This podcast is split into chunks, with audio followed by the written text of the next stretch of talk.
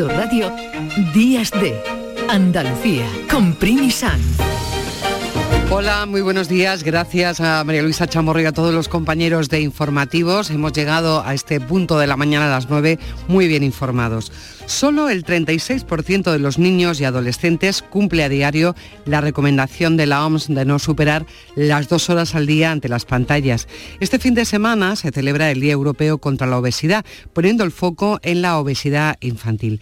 Vamos a hablar con diferentes especialistas para conocer mejor esta enfermedad considerada ya una auténtica pandemia. De niños y pantallas hablaremos también con Domi del Postigo, presidente del Consejo Audiovisual de Andalucía, que han organizado las jornadas La indefensión de los menores ante la pornografía infantil. Paco Rellero nos va a adelantar los contenidos de El Flexo. Visita radiofónica al arte rupestre andaluz con Manuel Navarro. Nos colaremos en el estudio de grabación de Bonela Hijo con Lourdes Gálvez y Juan Luis Artacho repasará algunas películas premiadas en el Festival de Cannes que cambiaron el recorrido artístico de los directores. También fue un antes y un después para la banda de rock alternativo Radiohead. No sé si recuerdan, pero un día como hoy, en 1997, publicaron este álbum fundamental, OK Computer, y lo hicieron en Japón.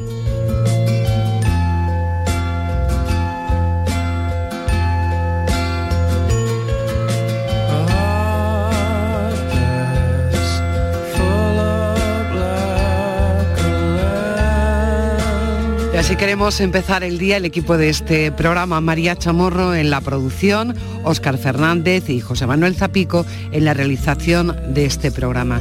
Y por si acaso lo necesitan, les ofrecemos unas congas y sobre todo un café.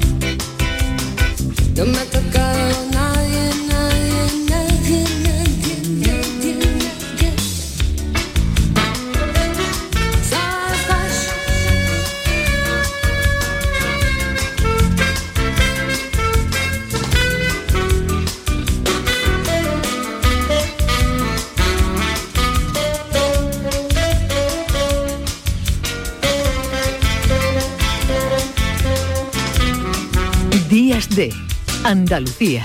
Con Primi Canal Sur Radio.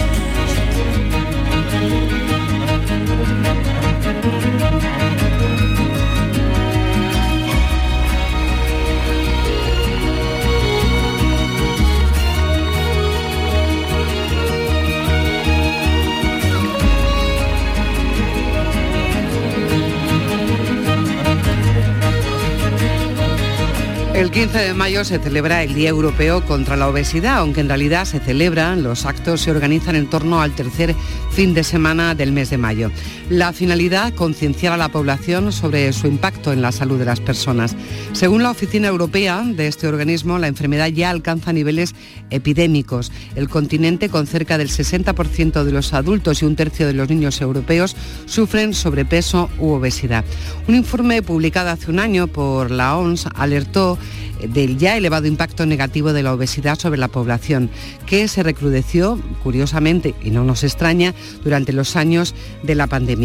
La obesidad es una enfermedad crónica prevalente en la infancia y en la adolescencia en España. Se estima que en nuestro país uno de cada tres niños presenta sobrepeso u obesidad. A pesar de todos los planes preventivos y el esfuerzo individual de los pediatras, parece que estas cifras no acaban de mejorar. Según los resultados preliminares del estudio Pasos 22, la prevalencia de la obesidad ha disminuido desde 2019 solo un punto porcentual. Con motivo del Día Europeo contra la Obesidad, eh, lo que ha hecho el Comité de Promoción de la Salud de la Asociación Español de Pediatría es advertir que la grasa corporal en las edades tempranas de la vida se asocia a hipercolesterolemia no me le va a salir. Así que es decir, hay una, eh, un colesterol prevalente en los niños desde pequeños que le acompaña a lo largo de toda su vida. También hipertensión o diabetes tipo 2. Patologías con grandes repercusiones para la salud a corto, medio y largo plazo. Vamos a conocer algo más sobre esta enfermedad, también qué incidencia real tiene en los niños en este tiempo que vamos a dedicar a este Día Europeo de la Obesidad en Días de Andalucía.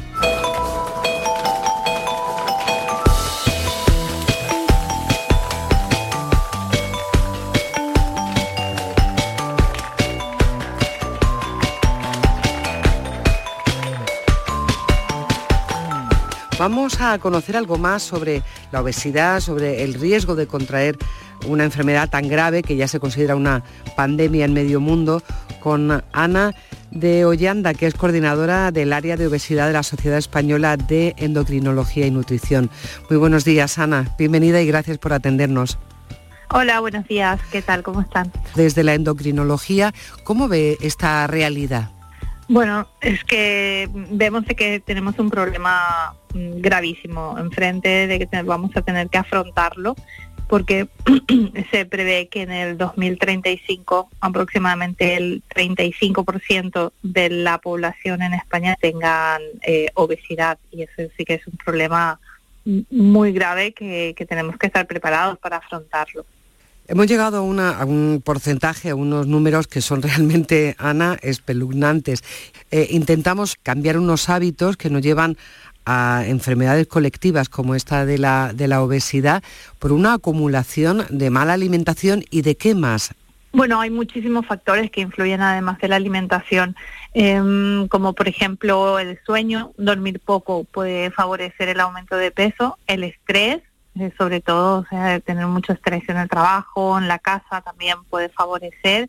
Em, la falta, la, el sedentarismo, no solamente no hacer ejercicio, sino que estar muchas horas sentado frente al ordenador o, eh, en el sofá, también puede aumentar el riesgo de desarrollar la, la obesidad.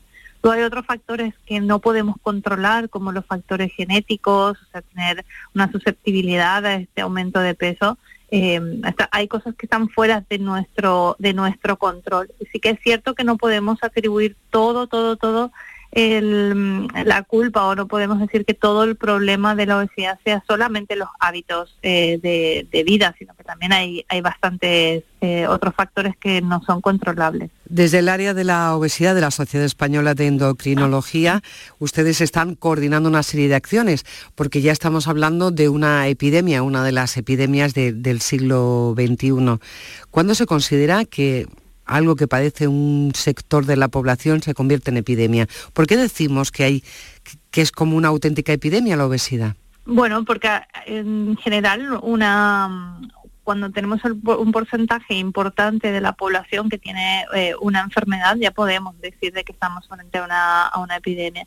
La obesidad es en España alrededor de un 22% de la población tiene este problema.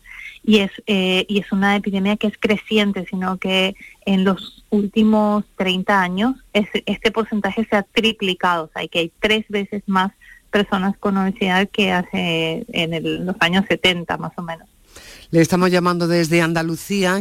Mm, ¿Tiene usted datos de cómo, cómo estamos en porcentaje, en qué posición está Andalucía respecto a la obesidad?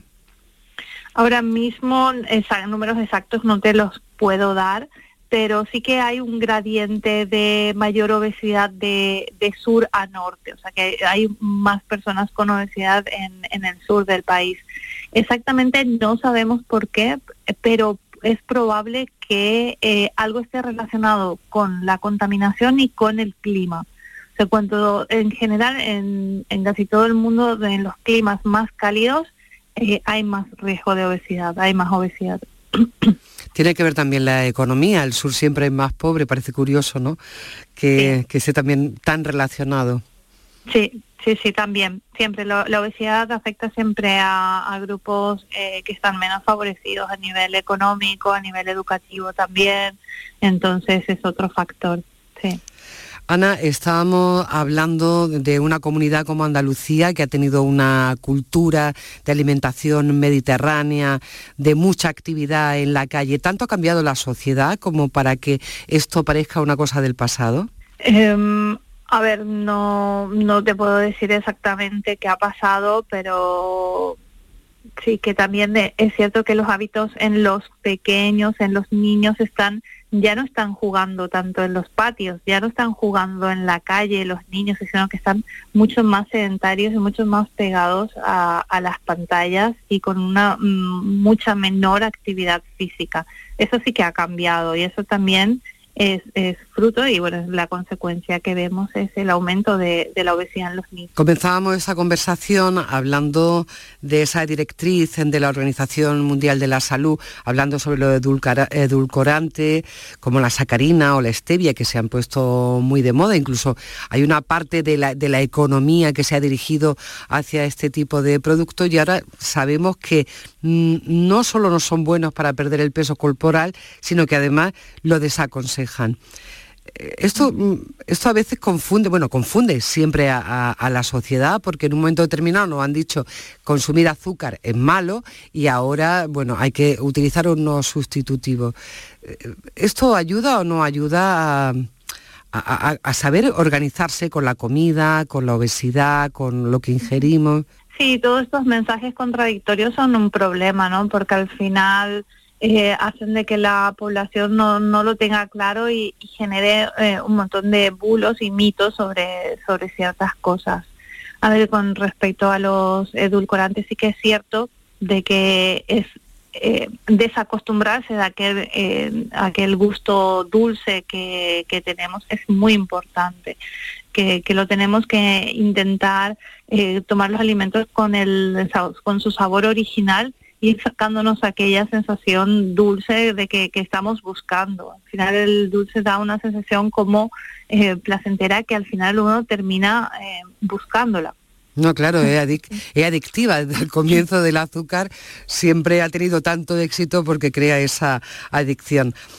Ana, ¿cómo, ¿qué nos recomiendan desde esta área de obesidad de la Sociedad Española de Endocrinología a nosotros como ciudadanos para poder Em, ayudarnos y sobre todo si tenemos obesidad, ¿qué es lo principal que tenemos que hacer? Y si no queremos caer en ella, ¿qué pasos no deberíamos dar?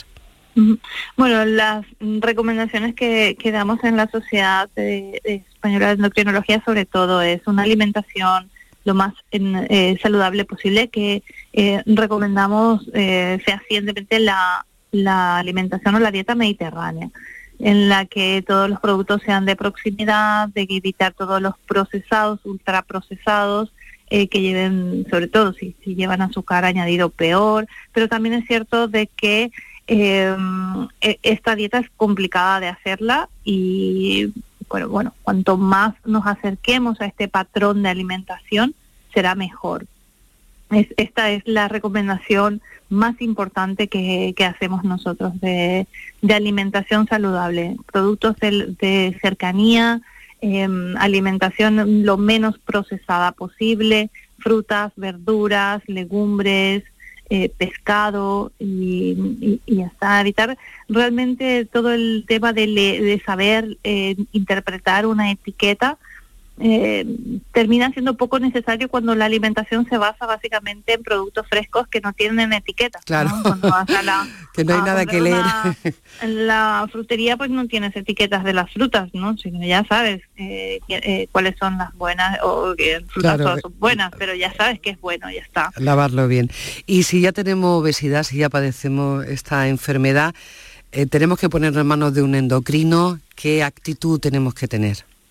Sí, bueno, si es que ya vemos de que la cosa está está complicada y vamos subiendo de peso, pues sí, acudir al, primero al médico de cabecera que nos dé una primera orientación de qué es lo que tenemos que hacer eh, con la misma enfermera del, centro de atención primaria también se pueden hacer intervenciones eh, sobre cambios del estilo de vida y luego si es que esto vemos de que es una situación más importante, sí que el mismo médico de cabecera le derivará a la persona al, endocrino. Pero sí, ponernos en contacto con, con gente que sabe de esto, con el profesional médico, sanitario o dietista, porque realmente entrar a internet a buscar la mejor dieta es que no es el camino, al final termina mm, termina siendo un problema muy difícil de abordar de esta manera. Y ya sabemos además que tiene consecuencias para la salud muy graves. Ana de Ollanda, muchísimas gracias por haber estado esta mañana aquí con nosotros. Ella es coordinadora del área de obesidad de la Sociedad Española de Endocrinología y Nutrición. Que tenga feliz domingo. Muchas gracias. Muchas gracias a vosotros. Adiós. En Canal Sur Radio, Días de Andalucía.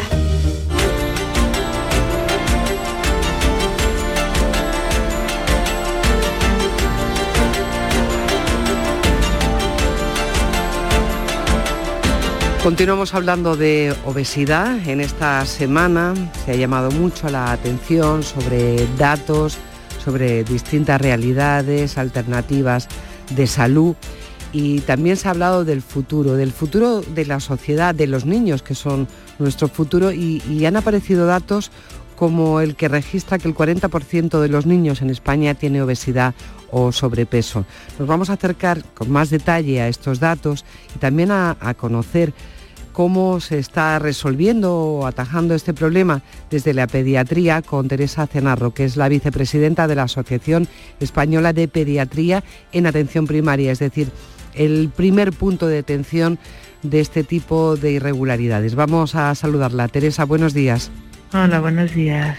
Bueno, estamos hablando que ustedes desde la atención primaria, desde la pediatría, ya están constatando según datos que ha ofrecido el Ministerio de Sanidad, que realmente hay muchos niños en España ya que tienen obesidad o sobrepeso. Efectivamente, el último estudio publicado por el Ministerio de Sanidad, que es el estudio Aladino del año 2019, eh, pues eh, la prevalencia de sobrepeso vio que estaba determinada en un 23,2% de los niños y la, obesidad en un 17,3%.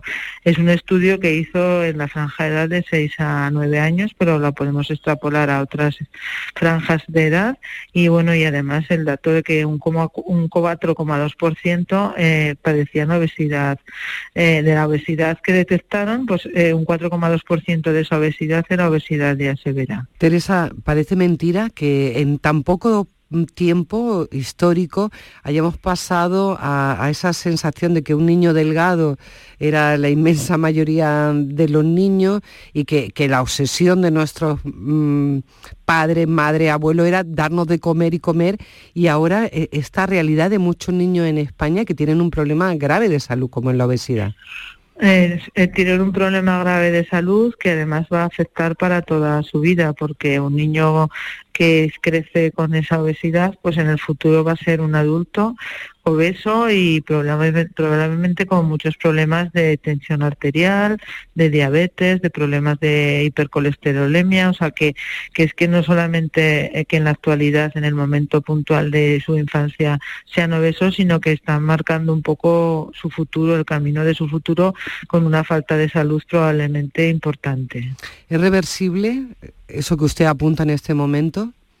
Pues es reversible si ponemos los, los medios para que esos niños obesos en la actualidad o con sobrepeso pues eh, empiecen a, tomar medidas y, no eh, podamos revertir esta, esta situación. Es muy complicado, la obesidad tiene muchos determinantes, aparte de una mala alimentación hay muchos determinantes familiares, de, de muchas veces eh, los estudios lo que publican es que cuanto más bajo es el nivel económico más obesidad hay, o sea que hay familias que son muy vulnerables a padecer obesidad sus niños y en esas familias tenemos que andar nuestros esfuerzos. Bueno, vamos a comprender un poquito mejor cómo se da esta obesidad. Ya ha apuntado algo en esta respuesta de por qué hay ese porcentaje tan alto de, de niños obesos y que nos apuntaba que tiene que ver también con una realidad socioeconómica de, la, de las familias donde nacen y viven. Pues sí, realmente la obesidad tiene muchos determinantes y no solamente es la alimentación, aunque indudablemente la alimentación es el determinante más importante. Eh, al final, el sobrepeso y la obesidad es un desbalance entre lo que se consume y lo que se gasta. Si consumimos más de lo que gastamos fisiológicamente, pues vamos a tener un, un balance positivo que se va a ir acumulando ahí calorías de más que consumimos y por lo tanto sobrepeso y obesidad. O sea que es muy importante una alimentación adecuada, es muy importante el ejercicio físico, hay factores genéticos que influyen en la obesidad y sobre todo influyen los factores eh, saludables, de hábitos saludables de, de las familias, pero muchas veces no les podemos culpar a las familias porque hoy en día hay familias vulnerables que la comida más sana es la comida más cara, esa es la realidad. La comida que menos calorías tiene son las frutas, las verduras, pescados, eh, determinadas eh, carnes y según qué manera de cocinarlas y hoy en día hay muchas familias que no pueden acceder a esos, esos alimentos saludables y hay muchos niños que por desgracia no pueden acceder a hacer ejercicio fuera del que hacen en el ámbito escolar. Las actividades extraescolares a veces a estas familias les resultan eh, muy caras. Eh. Ya sé, hay muchos expertos que, que hablan ya de que determina más el código postal en el que vives que el código genético. Quiere decir que hay muchos determinantes eh, que no solamente dependen de la alimentación y, esos determinantes deberíamos trabajarlos entre todos. Ahora que estamos con la campaña electoral y nos llenan de promesas, pues una promesa sería eh, trabajar en este sentido, que a veces eh, no son promesas esas tan caras que nos hacen los políticos, pero sí que necesitamos el apoyo pues eso institucional para abordar todos estos determinantes de, de la obesidad, que no solo con consisten en una mala dieta, que desde luego hay que trabajar mucho en las familias y aconsejar dietas saludables, qué alimentos son los más saludables, qué forma de cocinar los alimentos es más adecuada, sino también hay muchos determinantes que no dependen solamente de, de la atención primaria, dependen de, de todos. Y Teresa, me imagino que cuando usted les comunica a los padres de estos niños que tienen un grave problema, que puede ser un problema para el futuro, se les viene un poco el mundo encima, porque tampoco tienen, no hay, no hay recursos, como usted comentaba, pues a lo mejor no hay economía para cambiar esa alimentación o no hay espacios verdes cerca de casa. ¿Cómo es esa relación con los padres? ¿Qué cuentan? ¿Cómo trabajan en equipo? Pues eh, es, es, muy diferente según eh, con qué familias trabajas, porque no es lo mismo trabajar en, un barrio de familias medias altas en una ciudad, por ejemplo, que, en la misma ciudad en un barrio que, que los recursos de esas familias eh, sean, sean muy limitados, o sea que las diferencias son muy, muy limitadas. Luego es verdad que hay familias que la obesidad no la perciben como un problema de salud, por, por lo que comentabas tú antes, que los niños siempre parece que es asociado a salud, a, estos niños tan simpáticos, tan rellenitos y tal, y bueno, pues a veces no todo el mundo percibe el sobrepeso y la obesidad como un problema de salud. Y bueno, pues las familias eh, todos quieren tener hijos sanos, escuchan nuestras recomendaciones y hay familias que pueden llevarlas a cabo y hay familias pues que les es mucho más complicado seguir estas recomendaciones. Eso por eso sería muy importante pues políticas que a estos niños les dieran recursos para hacer deporte, se está hablando de los cheques para comida fresca y eso, pues desde luego hay familias que sí que pueden abordar de manera adecuada la obesidad y otras familias pues que les es muy muy complicado. Entonces, estos estudios, por desgracia, que cada vez son más numerosos de, de que la obesidad está muy relacionada también con la clase eh, social o con las posibilidades económicas, pues no debería ser así. Todos los niños deberían tener las mismas oportunidades de salud. Hay algo también, Teresa, vinculado a la, obesidad y el sobrepeso, que es la gordofobia, es decir, esa discriminación extra que sufren estos niños, esta presión psicológica, que no sé si también se está reflejando ya en atención primaria, si lo están ustedes viendo. Pues en algunas ocasiones los niños confiesan pues eso que les llaman gordos en el patio que bueno pues todas estas cosas que que no dejan de ser para ellos, además de tener el problema de la obesidad, el problema a veces del, del rechazo. También detrás de la obesidad, eh, aparte de los factores de alimentación, que desde luego es muy importante ahondar en ellos en las consultas, recomendar productos frescos, evitar los procesados, porque la realidad también es que nuestros niños toman muchos zumos, mucha bollería, entonces todo ese tipo de alimentación es muy calórica y nada saludable. El, el, ejercicio detrás también de la falta de ejercicio a veces están las pantallas. Por desgracia hay niños que, que prefieren estar en casa pegados a una pantalla que en un parque dando patadas a, un balón. O sea que eso también hay que tener un poco de, cuidado con estos estados de sedentarismo detrás de los cuales están las pantallas. Teresa Cenarro, le agradecemos muchísimo el haber estado con nosotros hoy aquí en Canal Sur Radio. Teresa Cenarro es vicepresidenta de la Asociación Española de Pediatría de Atención Primaria y ha puesto mucha luz sobre un problema que ya empieza a ser muy numeroso en nuestro país con niños con obesidad o sobrepeso. Que tenga un feliz domingo. Muchas gracias. Igualmente a todos. Adiós. ¿Quieres perder peso y obtener un vientre plano? La revolución en aparatos de gimnasia para realizar abdominales sin riesgos de lesiones. Siento cómo trabaja toda la zona abdominal. Para mí es todo un descubrimiento. Lo hablamos con Teresa Cenarro. Hay un elemento más que, aparte de, de la salud, muy importante, que es eh, algo que ya empieza incluso a, hacer, a, a llamar la atención. Tiene su propio día, la gordofobia. Resulta que el Día Mundial eh, era el día, es el día 4 de marzo.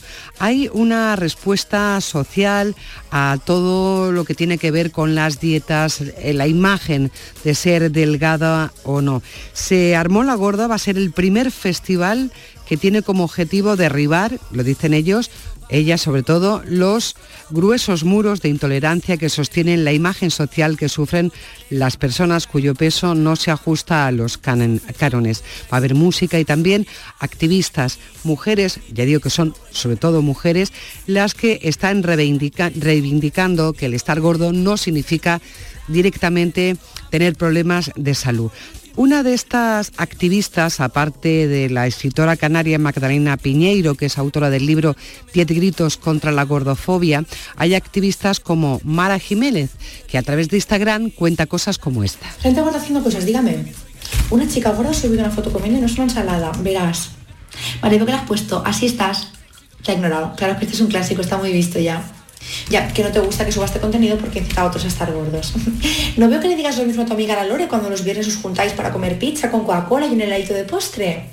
Estáis delgados y lo podéis permitir, claro, porque los cuerpos delgados no sufren ni de colesterol ni de diabetes, ¿verdad? Una minoría, claro, por supuesto. Pero yo creo que sería mucho más constructivo el hecho de promover hábitos saludables en todos los tipos de cuerpo. Básicamente porque no está bien asumir la alimentación de una persona basándote en una foto y porque claro que la alimentación es importante para nuestra salud, pero hay otros factores que intervienen en ella metabolismo, genética, acceso a la salud de los alimentos, sí. Yo creo que me plantearía es, ¿realmente te importa la salud de las personas o solamente te molesta lo Bueno, Mara Jiménez, que desde las redes, en este caso, está haciendo su campaña o por lo menos intentando limitar este fenómeno llamado gordofobia. Y es que nuestro sistema premia la delgadez por encima de todo. Ser delgado te promete éxito, aceptación y estar más cerca de lo que es el ideal de belleza. Dentro de un momentito, porque vamos a hacer una parada para la publicidad, vamos a hablar con Javier Sánchez Perona, que es profesor de nutrición de la Universidad Pablo de Olavide, es además profesor del Instituto de la Grasa y seguro que nos va a ayudar a comprender muy bien los malos hábitos nutricionales y también qué significa la obesidad, cómo combatirla, cómo incorporar hábitos de salud en nuestra vida cotidiana. En Canal Sur Radio, Días de Andalucía. Era todos los años. Mi tío se empeñaba en enseñarme a nadar. Me agarraba fuerte con las manos como para que flotara. Cuando no había nadie.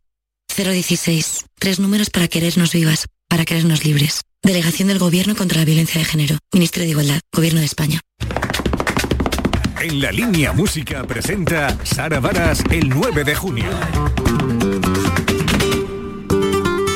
Venta de entradas en entradas.com, el corte inglés y discos Grammy.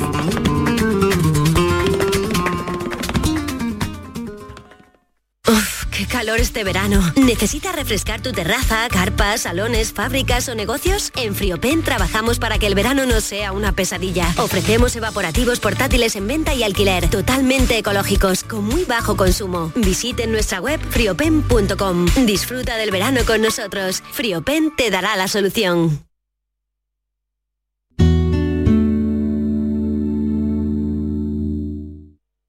¿Te imaginas un mundo sin música? ¿Y un océano sin peces? No pasemos del sonido al silencio. Ven a conocer al Acuario de Sevilla una especie amenazada, el pez guitarra. Descúbrelo en acuariosevilla.es. ¿No conoces todavía Canal Sur Podcast? Descubre nuestra nueva plataforma digital de contenidos especializados, exclusivos, de producción propia, como La Guardilla Vienesa. Un viaje a la mente de algunos de los compositores más transgresores de la historia de la música clásica. Desde Austria, con el violinista andaluz Juan Velázquez. Canal Sur Podcast. La tuya. Hoy domingo, el derby. Desde el Sánchez Pizjuán, el partido de máxima rivalidad entre los dos equipos sevillanos que miran a Europa. Las horas previas, la llegada al estadio de los dos equipos y los mejores comentaristas. Antonio Álvarez, Dani, Paco Cepeda, Juan Sabas. Un Sevilla Betis por todo lo alto en la gran jugada de Canal Sur Radio. Hoy domingo, desde las 3 de la tarde, con Jesús Márquez. Más Andalucía. Más Canal Sur Radio. Días de Andalucía. Con Primi Sanz, Canal Sur Radio.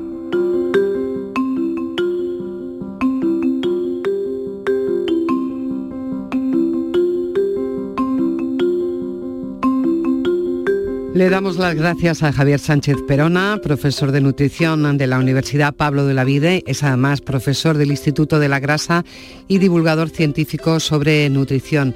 Buenos días Javier, gracias por atendernos. Buenos días, encantado de estar con vosotros. Bueno, hoy es domingo, así que mm, doblemente el agradecimiento, que, que, es un día como para descansar. Javier, eh, hemos hablado de la obesidad en la sociedad en general, sobre todo enfocada también a, a los niños que empiezan ya a detectarse cifras absolutamente escalofriantes y ahora mismo estamos en soluciones, estamos intentando buscar soluciones. Una de nuestras invitadas ya nos ha dicho que es fundamental acudir a la sanidad a la sanidad pública para ir y, explicarle nuestro caso, para que tengamos un seguimiento eh, endocrinológico, en fin, pero todos podemos incorporar a nuestra vida cotidiana esa lucha contra las grasas que ya está demostrado, Javier, que afectan a, muchísimos temas importantes de, de, la salud. Desde el Instituto de la Grasa, eh, ¿qué se hace? ¿Qué se trabaja?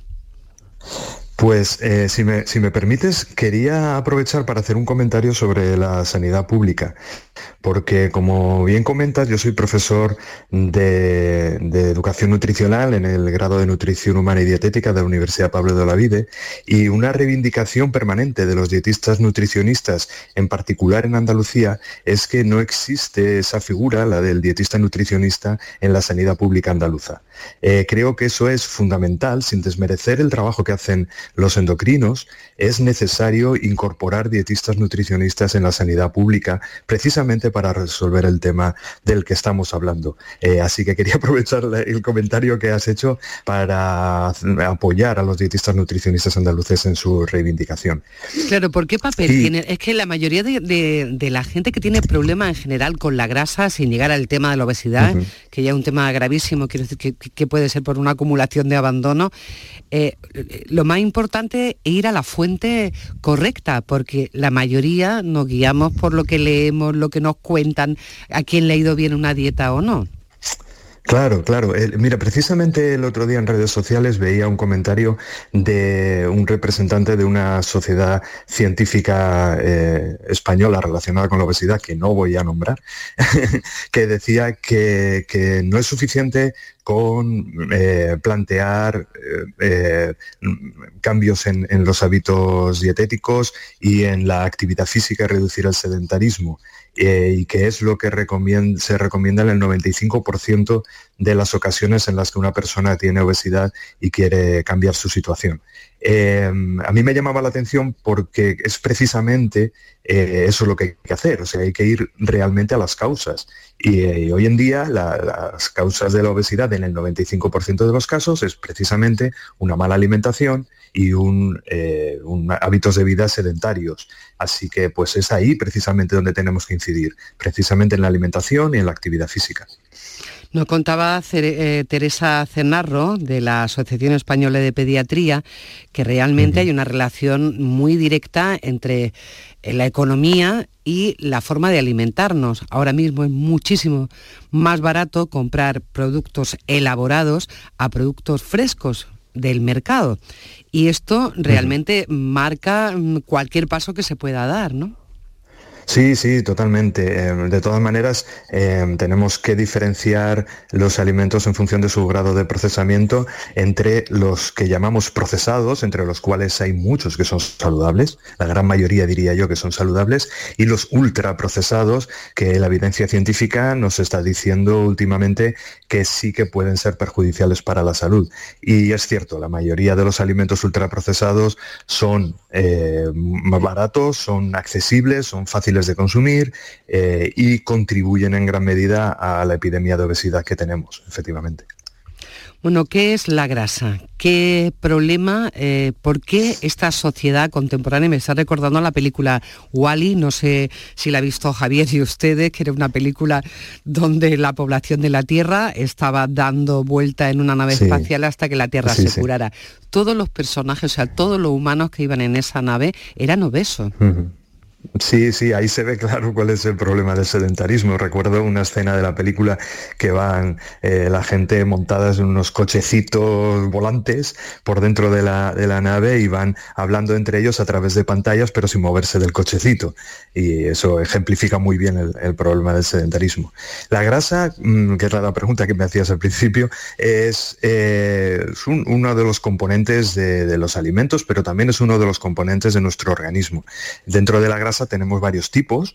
Tenemos los triglicéridos, que son las, grasas em, que se emplean para el almacenamiento de energía, y eso es importante, necesitamos almacenar energía, porque si no tendríamos que estar consumiendo alimentos mm, todo el tiempo. Eh, pero dentro de las grasas también tenemos otros componentes que son muy útiles para nuestro organismo. Tenemos los fosfolípidos, tenemos el colesterol, tenemos muchos más, y tienen funciones importantes como la síntesis de, de hormonas o permitir que nuestras eh, membranas plasmáticas sean fluidas y permitan el funcionamiento correcto de las células. Tienen muchísimas funciones. Eh, la grasa no tenemos que demonizarla, la grasa es necesaria. Eh, lo que sí que tenemos que tener un equilibrio entre todos los nutrientes que consumimos al cabo del día. Está claro que el moverse, el caminar, el hacer algo de ejercicio, eh, sobre todo los niños y luego también todos los demás, todos los mayores, es fundamental para tener ese equilibrio en, la grasa. Tenemos una cultura mediterránea que parece que estamos olvidando de un tema que ha salido mucho esta mañana, es decir, hasta ayer sabíamos comer, sabíamos organizarnos en la comida. ¿Qué ha pasado? qué tenemos que incorporar todos los días de forma natural? Lo, que ha pasado es eh, fundamentalmente eso, que se ha invadido los supermercados con alimentos que nos proporcionan poco desde el punto de vista nutricional, pero nos proporcionan mucho desde el punto de vista de la comodidad e incluso de, nuestras eh, apetencias. Son, son alimentos muy atractivos.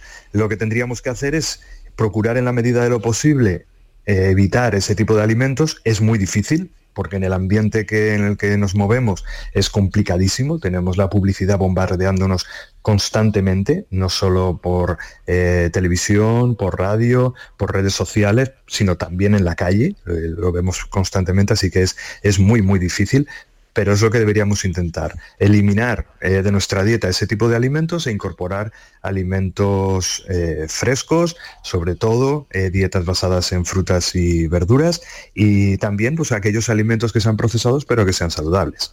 estoy hablando, por ejemplo, de conservas vegetales, conservas de pescado, etcétera. Bueno, esta semana nos hemos quedado todo estupefacto, ya sospechábamos algo, pero con el tema de la sacarina y otros azúcares que venían a sustituir el azúcar convencional, porque ya sabíamos que no era bueno y que contribuía a la creación de, grasa. Eh, ¿Qué va a pasar con el tema del azúcar? Porque es que está absolutamente en casi todos los alimentos que compramos en un supermercado. Sí, efectivamente, el, azúcar llama la atención que es capaz uno de encontrárselo en los alimentos más peregrinos. hay, veces, ahora mismo no recuerdo ninguno de memoria, pero... la mayonesa, por ejemplo, tiene azúcar. Por ejemplo, por ejemplo, exactamente. El coger cualquier etiqueta y ver que alimentos que uno no, no, son dulces o uno no espera encontrar azúcar ahí, lo, llevan. Y, es porque, bueno, se diseñan precisamente para eso. Uno, uno no detecta el dulzor eh, al consumirlo, pero el cerebro sí lo detecta. Entonces eso hace que, ese alimento pues, le sea a uno mucho más agradable cuando lo consume. Eh, es así, así que bueno, pues, la, respuesta es la misma, ¿no? Tenemos que intentar leer bien las etiquetas. Hay que leer bien las etiquetas porque toda la información está ahí. Yo entiendo que las etiquetas son muy complicadas. Las y la letra muy pequeña. sí, es muy complicado, muy complicado realmente. Por eso hay, hay eh, iniciativas eh, para, cambiar eso. Eh, se está intentando poner etiquetas que sean más sencillas de entender, que estén en la parte frontal y no en la parte trasera del alimento y que le den al consumidor información mucho más rápida y mucho más fácil de entender. pero bueno, tiene también sus complicaciones. Javier, vamos a lo positivo. Hay forma de salir de la obesidad. A través de la, de la alimentación y del ejercicio se puede salir de la obesidad. Sí, sí, por supuesto. Eh, además tenemos mm, varios grados de obesidad. Cuando, cuando tenemos un grado de obesidad ya muy alto, ya normalmente requieren otros tipos de tratamientos más complejos.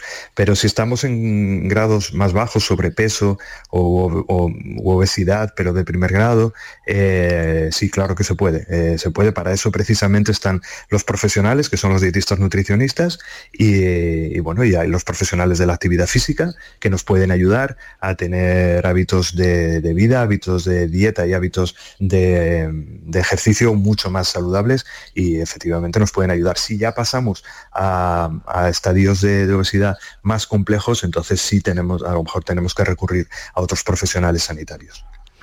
Ha sido un gusto tenerle aquí, Javier Sánchez Perona, que es profesor de nutrición de la Universidad Pablo de la Vida, además es profesor del Instituto de la Grasa y divulgador científico y se le nota, se le nota, Javier, lo más importante, lo más importante, saber que hay solución, que a través de una buena alimentación y ejercicio se puede conseguir y sobre todo que tenemos que abandonar el mirar en cualquier sitio, ir directamente a los profesionales. También nos quedamos con esa reivindicación de Javier Sánchez Perona sobre que en la sanidad pública andaluza también estén los profesionales de la nutrición ante esta epidemia de la obesidad. Que tenga un feliz domingo, Javier. Muchísimas gracias por habernos atendido. Muchísimas gracias a vosotros. Feliz domingo también. Querría sujetarte las mañanas, hacer malabarismo con tu voz y con mi voz. Querría abrirte todas las ventanas pa' que nos diese la brisa del mar en el colchón. Querría festejar tus alegrías, sufrir tus melancolías y besarte en el corazón. Querría guardar esta melodía y escribirte una canción con todo lo que querría. Si yo pudiera, si me dejaras, si me atreviera hay que atreverse por lo menos a vivir y en ese tiempo que tengamos de vida, de estar tranquilos, felices y rodeados de amigos, como pasa aquí, en este programa. En Canal Sur Radio, Días de Andalucía. El 28 de mayo es día de elecciones locales y autonómicas. Para votar, identifícate con el DNI, permiso de conducir, pasaporte, tarjeta de residencia o tarjeta de identidad de extranjero. Utiliza el sobre blanco para las locales y el sepia para las autonómicas. Entrega los cerrados a la presidencia de la mesa para que los compruebe y deposita cada uno de ellos en la urna correspondiente. Puedes votar de 9 de la mañana a 8 de la tarde. Ministerio del Interior, Gobierno de España.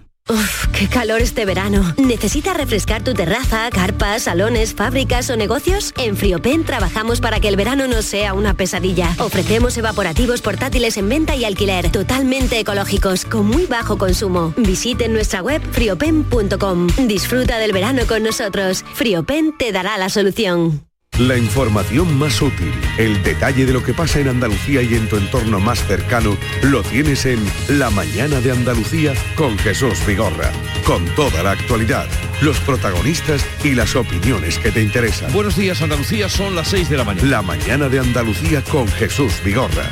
De lunes a viernes desde las 6 de la mañana. Más Andalucía. Más Canal Sur Radio. Días de Andalucía. Con Primi Sanz. Canal Sur Radio.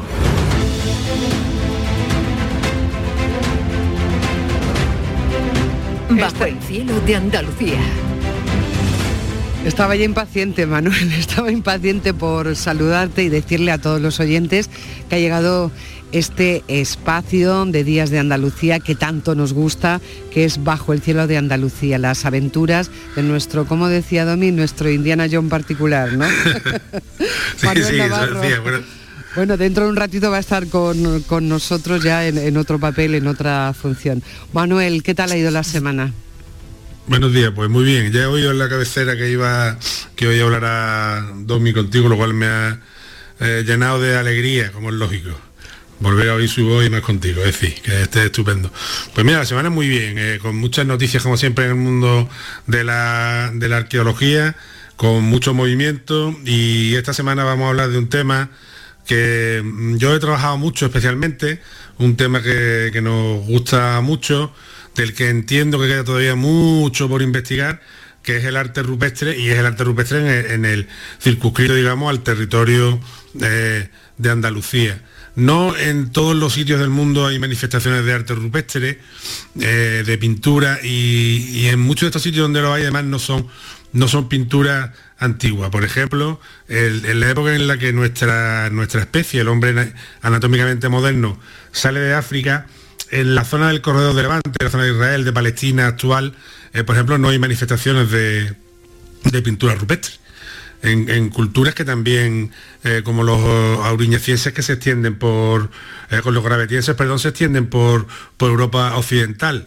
Eh, entonces Andalucía recoge una cantidad de muestras diferentes de arte rupestre desde el Paleolítico eh, muy importante. Y además muestras en dos tipos de, de soporte diferentes, digamos, eh, de paneles diferentes unos que están en el interior de las grandes cuevas que tenemos, ¿no? Que son cuevas maravillosas como, como Piletas, Ardales, eh, Nerja, ¿no? Y otras tantas que hay eh, que son realmente grandes catedrales de la prehistoria, como decimos habitualmente. Pero también hay una parte muy importante de, de, esta, de este arte rupestre, de estas pinturas, que está en abrigos, ¿no? Y, y sustancialmente están en la provincia de Málaga y en la provincia de Cádiz, ¿no? Y esto es lo que hablamos Esto, cuando hablamos del tesureño. Claro, sí. es que a mí me parece extraordinario que, que merece un, una reflexión con calma de por qué el arte en Andalucía ha cuajado desde la prehistoria. Es que realmente es algo que está ahí, algo pasa en esta tierra que el arte cuaja de verdad. Y luego me, me llama sí. mucho la atención que igual que ahora visitamos museos, hace poco se comprobó que eh, en las cuevas de Nerja, por ejemplo, sí. la gente iba a visitarla. Quiero decir, no solo iba a, mm, protegerse sí. de la lluvia del frío, sino que hacía sus visitas artísticas. Con lo cual, bueno, sí. dicho esto, mmm, ya os voy a dejar a ti y a tu invitado hoy, que es Diego Fernández, que lo tenemos al otro lado del teléfono. Buenos días, Diego. Muy buenas, ¿qué tal? Qué buenos días. Diego, buenos días, Diego. Diego, te oímos como si estuvieras realmente dentro de la cueva. ¿Me, ¿Me escucháis a lo mejor? Un poquito mejor, sí, sí. Que, que, teníamos ahí. Bueno, preséntanos, vale, Manuela, a Diego Fernández. Pues mira, no sería raro que estuviera dentro de una cueva. Eh, yo de hecho creo que lo conocí dentro de una cueva, que probablemente fuera la cueva de Ardales, eh, porque, bueno, Diego siempre ha trabajado con, desde hace mucho tiempo en el equipo de, de Pedro Cantalejo, eh, de José Ramos, de Pepe Ramos, el catedrático de, de prehistoria de Cádiz, eh, precisamente en las cuevas de, de, Málaga y de la provincia eh, de Cádiz, una persona con una formación muy moderna, extraordinaria, que ha tenido la oportunidad, yo creo, de crecer como persona y como investigador con estos dos grandes de la prehistoria Andalucía, ¿no? que son eh, Ramos y Cantalejo, con, también con el equipo de Beniger, del, Neandertal Museum eh, de Alemania, y que yo creo que tiene lo mejor de la tradición reciente y también las nuevas perspectivas que hay en la, en la investigación actual, además de ser un pedazo de explorador. Es decir, es que Diego, claro, la gente no lo está viendo, como es lógico en la radio, pero es un hombre que, bueno, yo creo que ya tendrás 30 años cerca, ¿no? Pero es bastante joven todavía, eh, que es bastante alto, es fuerte.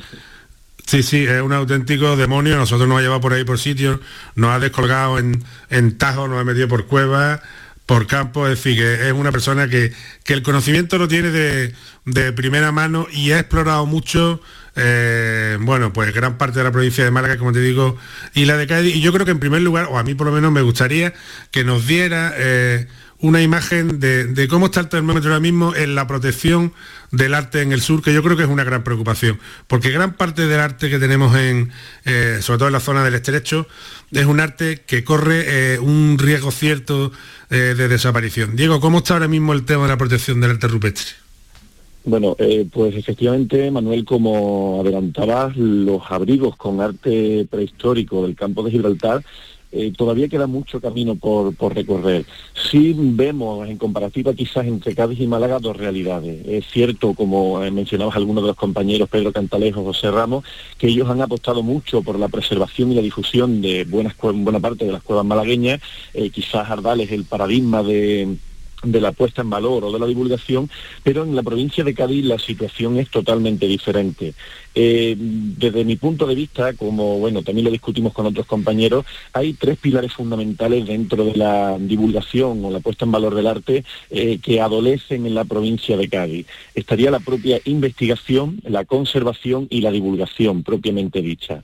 Partimos de que la provincia de Cádiz eh, la investigación está en un estado muy incipiente. De hecho, no se conoce con exactitud el número concreto de cavidades que tenemos en la provincia de Cádiz. Se estima una cifra en torno a los 400, lo cual también es una cifra bastante, bastante alta a todos los efectos, pero no hay una cifra, digamos, exacta de esa realidad iconográfica. Luego, a nivel de conservación, eh, es cierto que de todas esas 400 cavidades, apenas 4 o 5 tienen protección efectiva. Cuando hablamos de protección efectiva no nos referimos únicamente a la existencia de verjas protectoras o al cierre perimetral, ¿no? que también es una fórmula de protección que actualmente está bastante en boga. Eh, indistintamente del modelo, lo cierto es que en Cádiz hay muy pocas cavidades protegidas. Y luego la divulgación. Eh, nosotros, bueno, en los últimos años, en los distintos trabajos que venimos realizando, siempre nos hemos considerado la obligación eh, casi ética y profesional de eh, presentarlos a la sociedad, ¿no? de adecuar en cierto modo ese discurso eh, a los diferentes sectores sociales, sean digamos un poco más interesados o más especializados en este tema del arte o, aunque no tengan digamos una concepción totalmente profesional de este patrimonio. Entonces, estos tres pilares que presentábamos están todavía en un nivel muy incipiente en la provincia de Cádiz. Como decíamos, el propio número de cuevas con arte, sí, eh, parece evidente que no se puede proteger o difundir lo que no se conoce. Totalmente de acuerdo. Claro, es una línea en la que nosotros en la, Universidad de Cádiz pues estamos verdaderamente trabajando, más aplicado al arte paleolítico, es cierto, porque bueno, de esas 400 cavidades que os presentábamos, unas 14 o 15 son de arte paleolítico. Entonces nosotros, eh, por nuestra propia también trayectoria académica, nos que son, que son muchas, perdona, que son muchas y, que no se esperaba que hubiera tanto paleolítico, quizás, ¿no? Porque la imagen que tenemos más del arte eh, de la zona de Cádiz es más bueno, un refugio célebre como es, como es la, las altas o el Tajo de las Figuras, ¿no? Grandes paneles muy narrativos, pero más recientes, ¿no? Pero esa irrupción del arte paleolítico, que nosotros, por ejemplo, tuvimos la ocasión eh, de ver contigo in situ, en, por ejemplo, en Avejeras, ¿no? Eh, ha sido también una, una sorpresa, bueno, primio, os pongo en, en antecedente, Avejeras es un, es un, es un tajo, es un, bueno, es una gran roca que hay, eh, justo en, medio de la finca de la Almoraima, pero cuando te digo en medio, digo que, que cuando yo creo que el día que fuimos tardamos como unas dos horas y media en coche en llegar al sitio, dentro de la, de la propia finca. Claro, quizás todo eso ha ayudado a, que se pudiera conservar a lo largo del tiempo, pero como decía Diego, hay tanto que conservar. Yo luego voy a hacer una pregunta a Diego y a Manuel también para que nos hagamos una idea, ¿hay una temática igual que hay un museo que está dedicado? ¿Hay una temática en esas pinturas rupestres? ¿Qué es lo que pintaban? ¿Qué, qué querían contar de su época que ha llegado hasta ahora? Diego, por favor, eh, tú que eres el experto. Sí, eh, bueno, con respecto a Tiendo se parece la, primera cuestión de, Manuel. Eh, sí que es cierto que, lo, que en los últimos años hemos visto una explosión en la, o una eclosión en la investigación y por tanto en la identificación del arte paleolítico. Es cierto que en la provincia de Cádiz se identifica arte paleolítico desde muy temprano, prácticamente desde 1914, 1915, con los trabajos de, de Juan Cabré que luego se verían publicados en 1929 con los trabajos de Henry Braille y la famosa obra de Rock Painting of Southern Andalusia, que es un poco, digamos, el referente dentro de la provincia de, Cádiz. Eh, ese número, no obstante, se ha ido incrementando de forma brutal en, las últimas décadas, eh, especialmente, bueno, desde los 70-80 se incrementó la nómina en casi tres o cuatro lugares, pero cuando entramos en el siglo XXI, eh, esa cifra prácticamente se triplica. Se triplica también por una cuestión básica y es que eh, sabemos, entre comillas, qué buscar. Es decir, nos hemos puesto las gafas, por así decirlo, de ver arte paleolítico y cuando entramos en las cavidades identificamos motivos que estaban ahí, pero que nuestra concepción científica actual nos permite ahora encasillarlo dentro de ese grupo que llamamos paleolítico. Quizás uno de los casos más relevantes, como bien comentaba Manuel, es el de la Cueva de las Estrellas o la Cueva de la Vejera. Es una cavidad chiquitita, como gran parte de las que nos encontramos en el campo de Gibraltar, pero que se conoció desde la década de los 90. Cuando en 2014 se acude a esta cueva, se aplican las nuevas metodologías, vemos que hay manos en negativo manos en negativo, que son uno de los motivos más, digamos, menos eh, numéricos de toda Europa, en concreto solo hay 33 cavidades en toda Europa con estas manos en negativo, y además es la primera en Europa que se encuentra en abrigos al aire libre. No olvidemos que en el campo de Gibraltar son cavidades formadas por la erosión eólica, lo que llamamos tafoni, y apenas tienen profundidad. Entonces es un arte puramente al aire libre. Esta revolución en la manera en la que entendemos el arte paleolítico eh, nos ha hecho a conocer hoy, nos ha llevado a conocer hoy día pues esos 14 o 15 enclaves eh, de los que como os digo prácticamente pues 6 o 7 son inéditos de los últimos, mm, si me apuráis, dentro de los últimos 10 años. Eh, toda esta revolución en la localización del arte también nos ha llevado a esa revolución temática de la que hablabais anteriormente. en los estudios que venimos nosotros realizando de la Universidad de Cádiz, hemos visto que eh, las temáticas, bueno, como en gran parte del arte paleolítico, son tres, lo que llamamos zoomorfos o representaciones de, animales, los abstractos o signos, y esos elementos que no podemos identificar con formas naturales o con formas reales, tal y como las percibimos nosotros hoy día, y luego estarían los antropomorfos. De estas tres temáticas vemos que las que más se repiten son precisamente los signos. Hemos hecho también un estudio porcentual de los signos más concurrentes o más habituales en las cuevas y vemos que puntos, líneas y manos en negativo son casi un discurso trinómico, es una especie de trinomio comunicativo que se repite reiterativamente en esas 14-15 cuevas. Las manos en concreto solo acompañan a los puntos y a las líneas en dos, que serían Cueva de las Palomas 4, eh, también en Tarifa y Cueva de, de las estrellas, pero ese, como os digo, esa asociación es un elemento bastante recurrente dentro del dispositivo gráfico paleolítico. Mm, por, desgracia, el significado no lo, no lo conocemos, ¿no? Eh, hay un ejemplo que, bueno... Estaríamos aquí hablando tres días ya sobre el significado, totalmente. claro. Eh, eh, no, pero, perdón. Sí, perdón. No, no, quería decirte que, al respecto del, de, bueno, de los motivos que aparecen en, el arte, eh, reseñar siquiera brevemente que también dentro de las cuevas eh, se repiten a veces motivos y en zonas concretas de las cuevas. Es decir, cuevas que eso durante el Paleolítico se, ha estudiado, donde los caballos, por ejemplo, se pintan al principio de las cuevas o en medio, los toros en otra zona.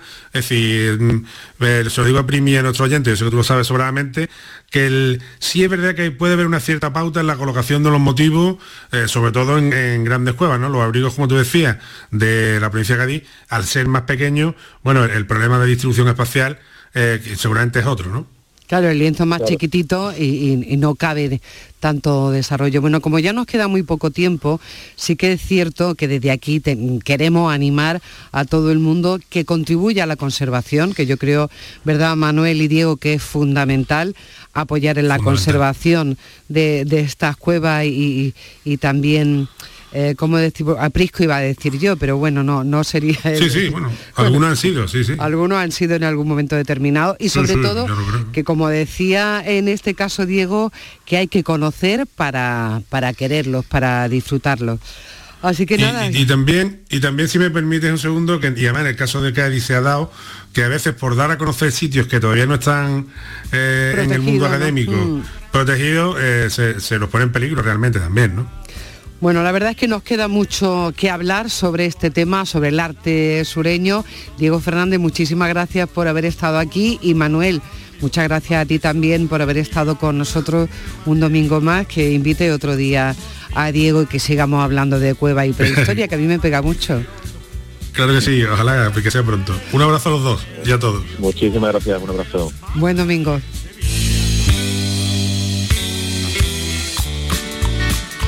Al sur de la Gran Bretaña yo me siento acomodado. Somos sureños, bueno, como siempre interesantísimo todo lo que nos trae Manuel Navarro. Nosotros vamos a saber qué ha ocurrido en Andalucía, en España y en el mundo con las noticias de las 10 de la mañana. Volvemos enseguida. Somos víctimas propicias de una antigua maldición